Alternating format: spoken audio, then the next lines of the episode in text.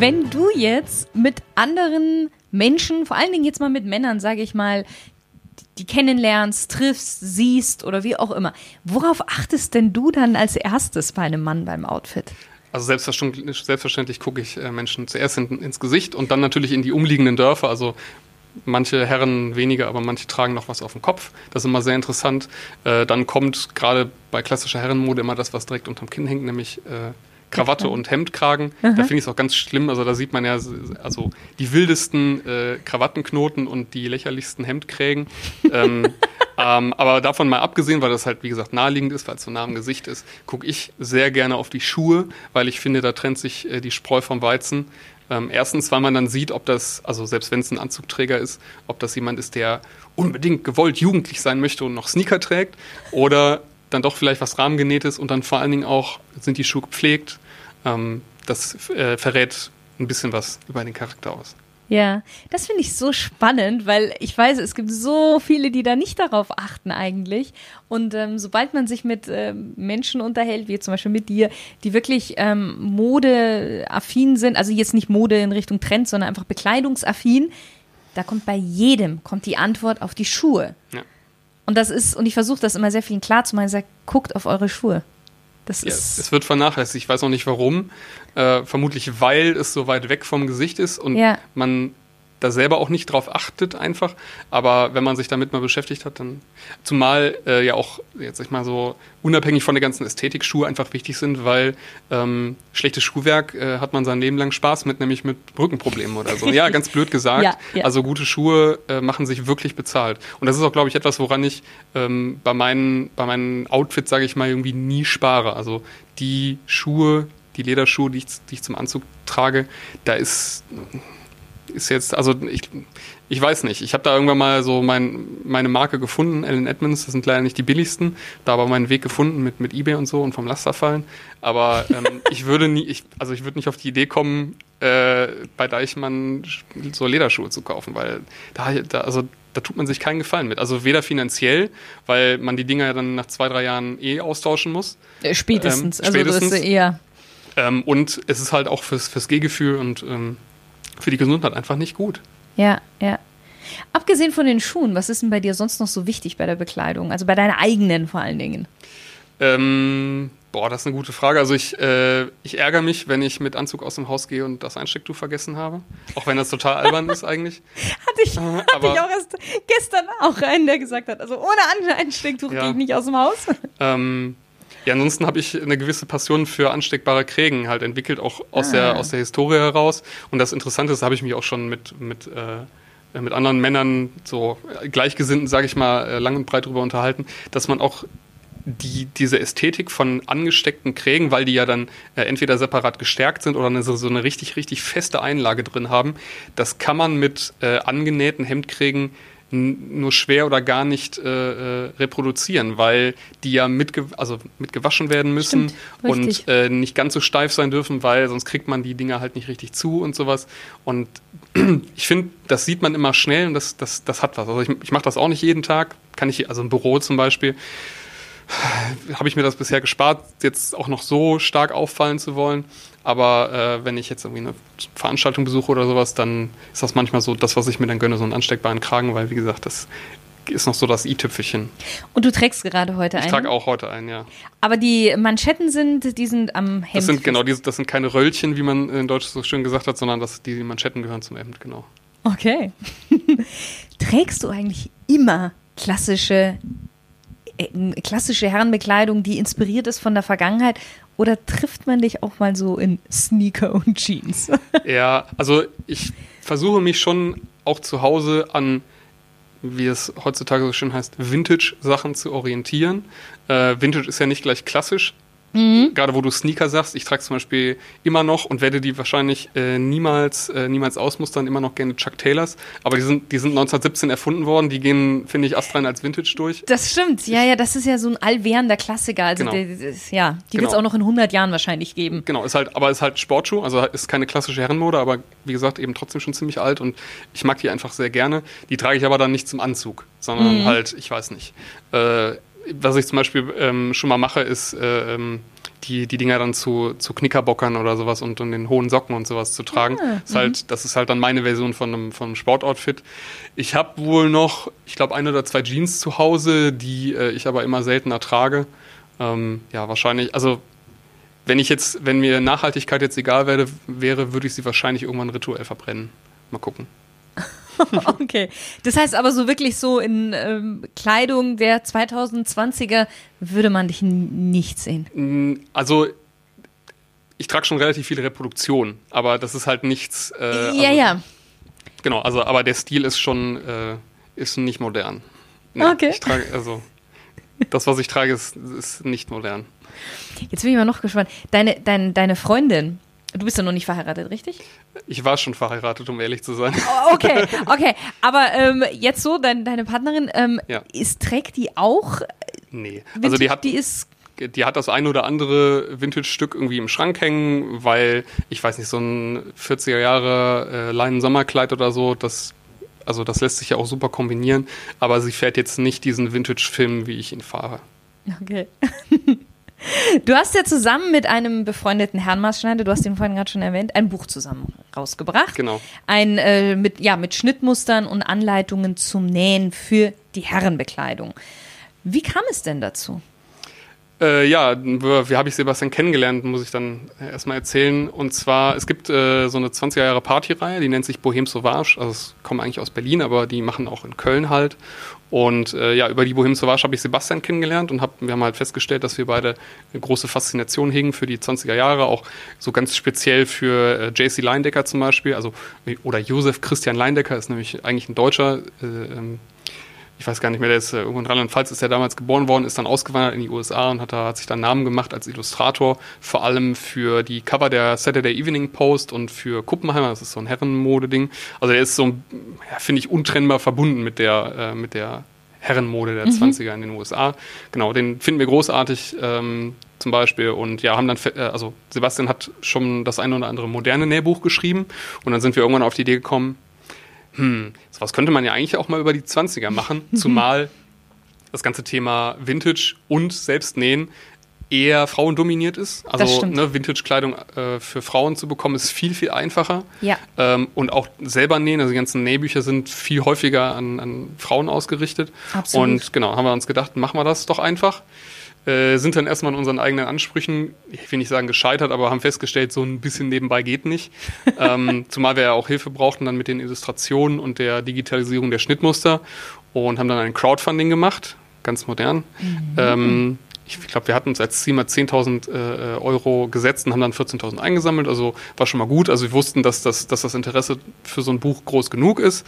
Genau, haben das dann äh, ja, geschrieben. Also äh, Sebastian hat sich hauptsächlich um die, um die Anleitung gekümmert. Ich habe so die Begleittexte gemacht, die Fotos gemacht, das Layout und so weiter. Ja, und im März ist das Ding endlich fertig geworden.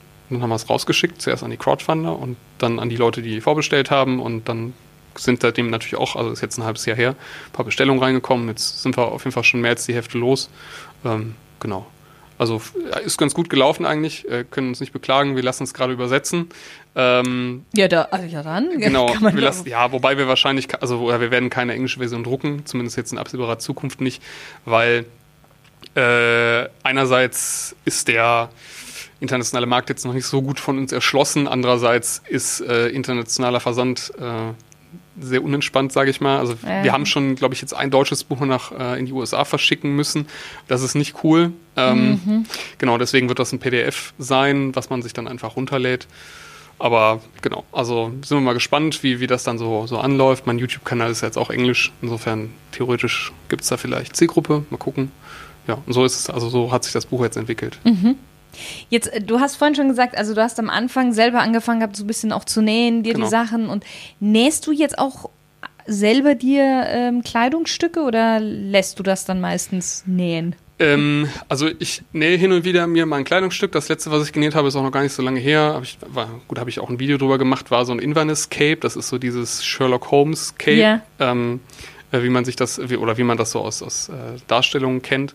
Ähm, aber das ist schon eher die Seltenheit. Also ich habe, ich weiß nicht, ich habe mal ne, hier eine Hose, da eine Weste, halt das, das Cape, äh, ich weiß nicht, äh, Mützen und sowas genäht und manches davon trage ich auch relativ regelmäßig, aber das allermeiste in meiner Garderobe ist, ist noch fremd genäht, sage ich mal. Wie viel Nähkenntnisse sollte man denn haben, wenn man das Buch sich besorgt?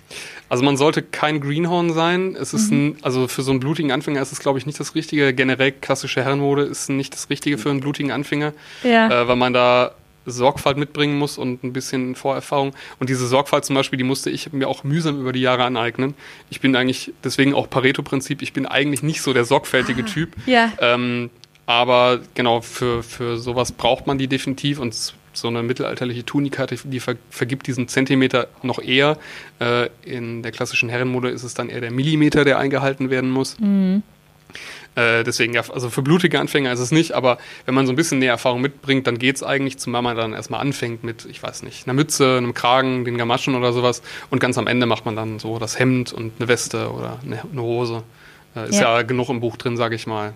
Genug Auswahl, dass man ja, sich da so langsam genau. steigern kann, ja. Ich weiß, die Frage ist wahrscheinlich fast ein bisschen überflüssig, weil ich dich ja jetzt schon ein bisschen kennenlernen durfte, aber ich frage sie trotzdem. Ist ein Vintage-Bursche auch ein Gentleman? Ja, gute Frage. Also ich äh, habe Vintage-Bursche bisher noch nicht so als Kategorie begriffen, sondern, sondern schon eher so als Bezeichnung für mich, also oder als, als Pseudonym.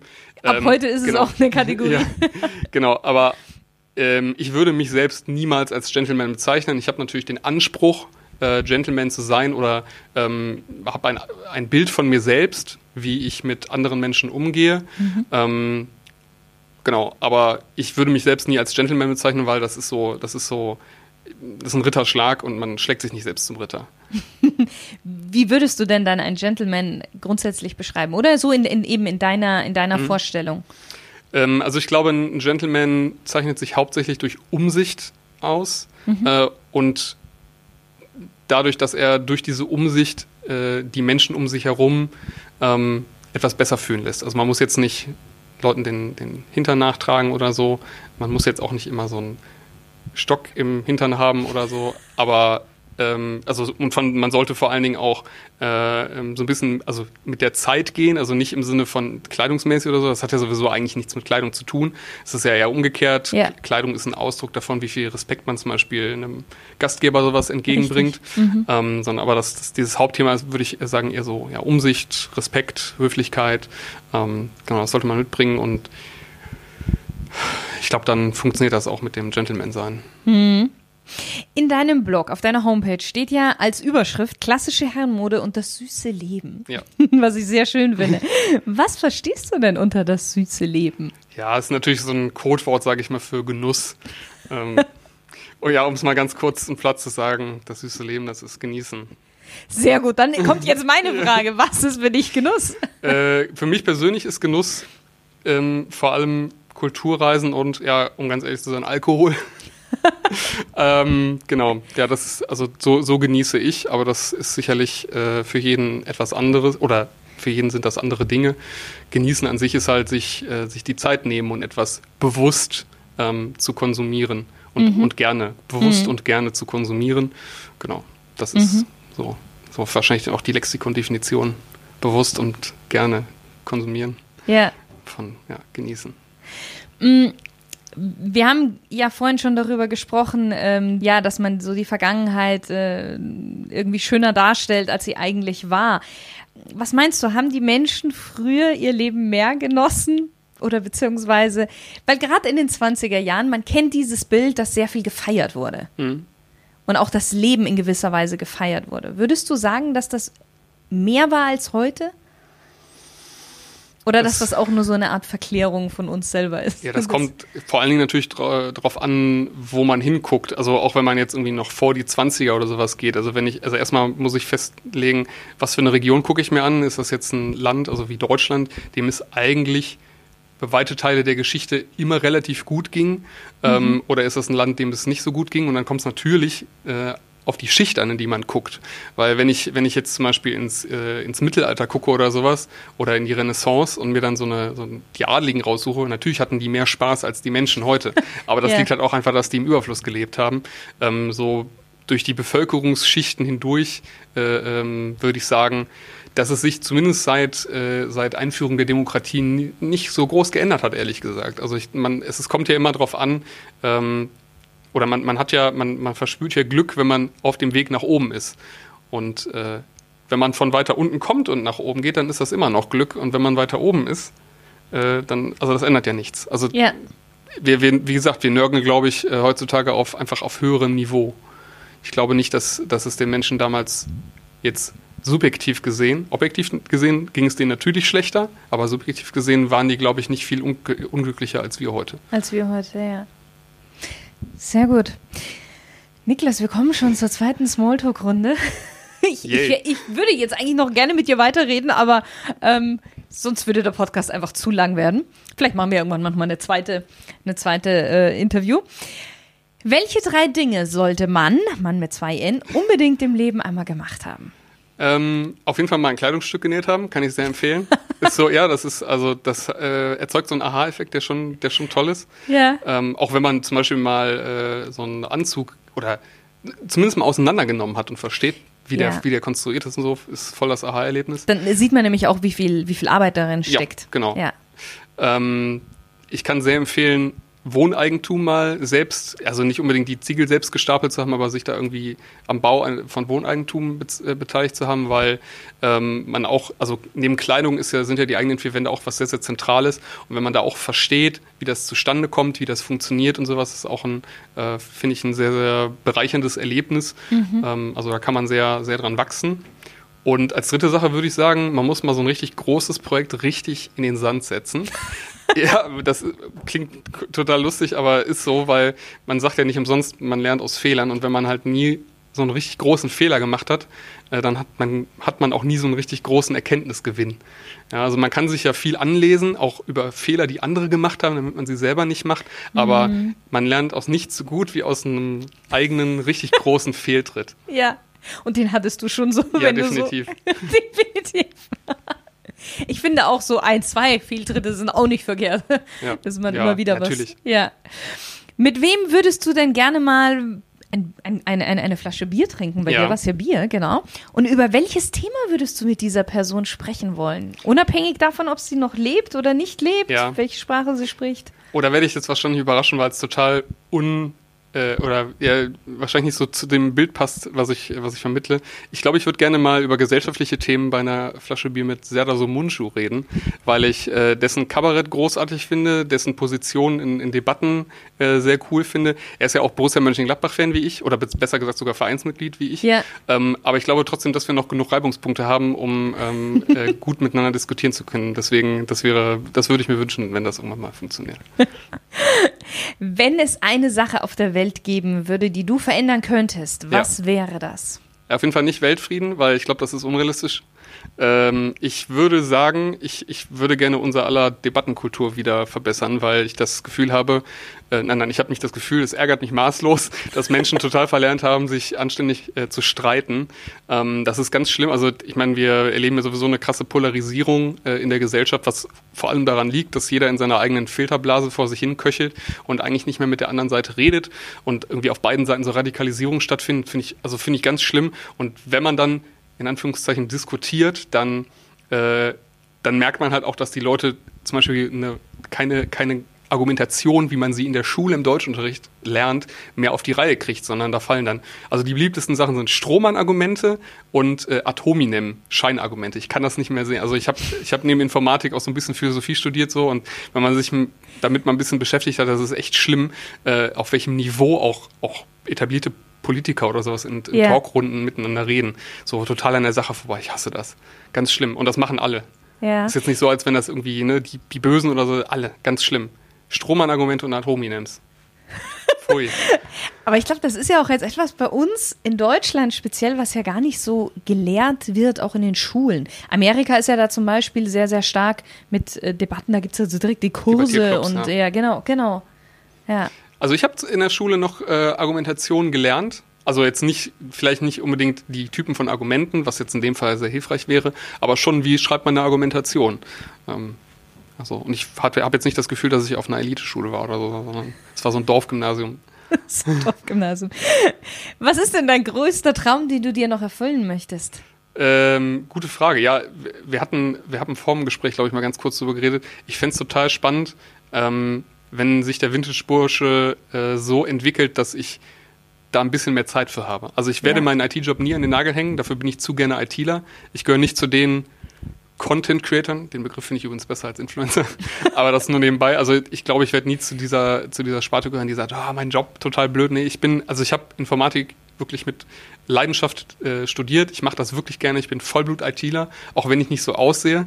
Ähm, und ich werde das nie an den Nagel hängen können. Aber hast einen Tag in der Woche oder so, das wäre schon schön, wenn, wenn ich da irgendwie mehr Zeit hätte für, ja, für den Blog, für den YouTube-Kanal und so ja. weiter. Da drücke ich dir die Daumen, dass das klappt. Dankeschön. Welchen Ratschlag würdest du denn deinem zehn Jahre jüngeren Ich geben? Ja, da sind wir wieder beim Scheitern. Ich meine, jetzt bin ich natürlich schlauer als, als damals. Aber ich würde meinem, meinem zehn oder 20 Jahre jüngeren Ich raten, schwelende Konflikte offen und offensiv auszutragen und äh, nicht irgendwie zu versuchen herauszuzögern, weil das geht nur ins Auge. Okay. Letzte Frage, dein persönlicher Genusstipp. Mein persönlicher Genusstipp, ähm, mit äh, Gleichgesinnten über den Dächern von Florenz äh, Aperol Spritz schlürfen. Kann ich sehr empfehlen. Das hört sich sehr gut an. Ja.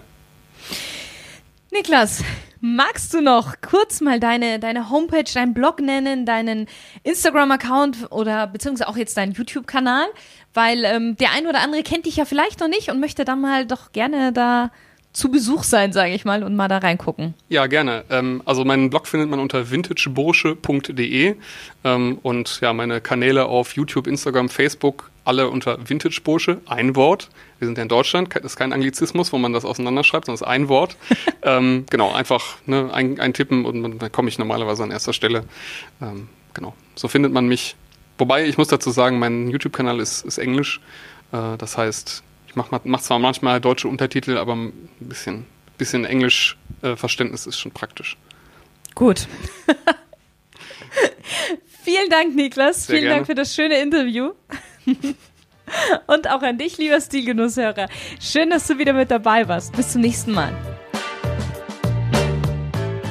Du bist ein treuer Stilgenusshörer und fragst dich jetzt schon seit längerem, wie du souveräner und authentischer auftreten kannst. Dann aufgepasst! Es gibt nämlich jetzt einen Link speziell für Stilgenusshörer, unter dem du dich für ein kostenloses Beratungsgespräch bewerben kannst. Und da zeige ich dir dann, wie du mehr aus dir und deiner Kleidung herausholen kannst. Einfach unter www.shirinsayed.com slash Termin anmelden. Den Link findest du nochmal in den Show Notes. Ich freue mich auf dich deine Schirin.